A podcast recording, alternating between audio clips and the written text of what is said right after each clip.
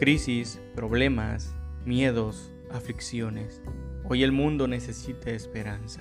Acompáñame en Palabras de Vida, en el cual recibirás en cada episodio un mensaje de fortaleza, fe y amor. Respondió Pedro, ¿a quién iremos? Solo tú tienes palabras de vida eterna.